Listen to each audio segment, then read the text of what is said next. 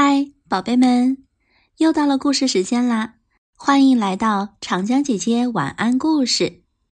今天要给大家分享的故事叫做《开心和他的故事妈妈：间谍游戏》，作者顾英。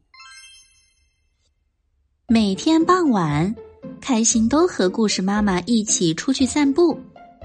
每天，故事妈妈都会说。开心，给我讲讲学校里的事好吗？于是开心就会给妈妈讲，今天都上了什么课，午餐吃了些什么。可是三言两语就讲完了，故事妈妈总是听得很不尽兴。一天散步的时候，故事妈妈忽然想到了一个好主意。开心，从今天起，我们来玩一个间谍游戏吧。故事妈妈说：“你来当间谍，我来当司令员。间谍游戏怎么个玩法呀？”开心一听见玩游戏，立刻提起了精神。间谍嘛，就是专门去发现别人的秘密，但是不能让别人发现他身份的人。故事妈妈解释说：“那些被发现的秘密。”就是情报，间谍每天要把自己发现的情报向司令员汇报，得到的情报越多，越能说明这个间谍能干。你明白了吗？开心高兴地说：“明白了。可是，怎样才能得到情报呢？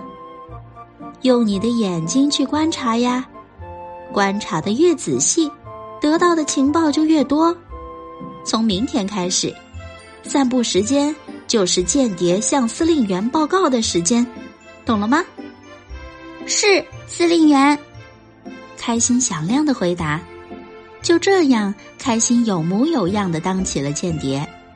有了这么一个神秘身份，开心的眼睛似乎一下子变得明亮了，就像是变成了一架高清望远镜。这天的散步时间刚到。间谍就迫不及待地向司令员汇报起来：“今天汤毛毛的早餐吃的是芝麻汤圆，因为他走进教室的时候，嘴角还沾着一粒芝麻。李丢丢今天掉了一颗小牙，他把小牙放在他的铅笔盒里，说要收集他的小牙。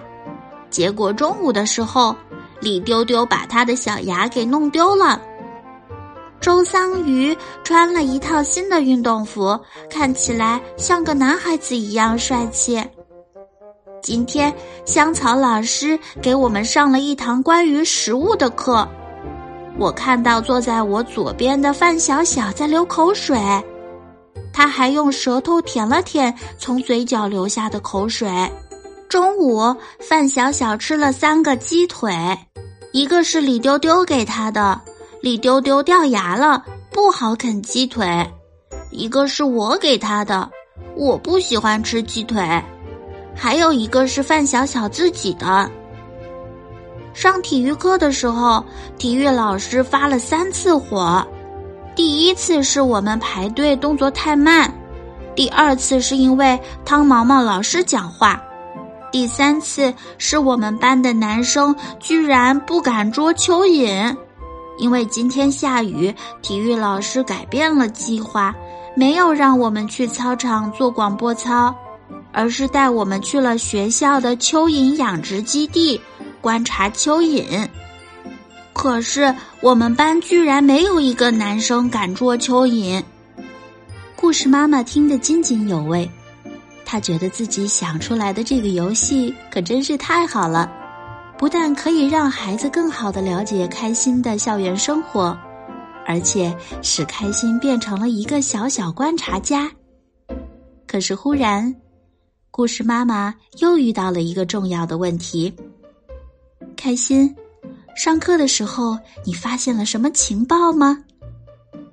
糟糕，上课的时候我光顾着听老师讲课，忘记我是一个间谍了。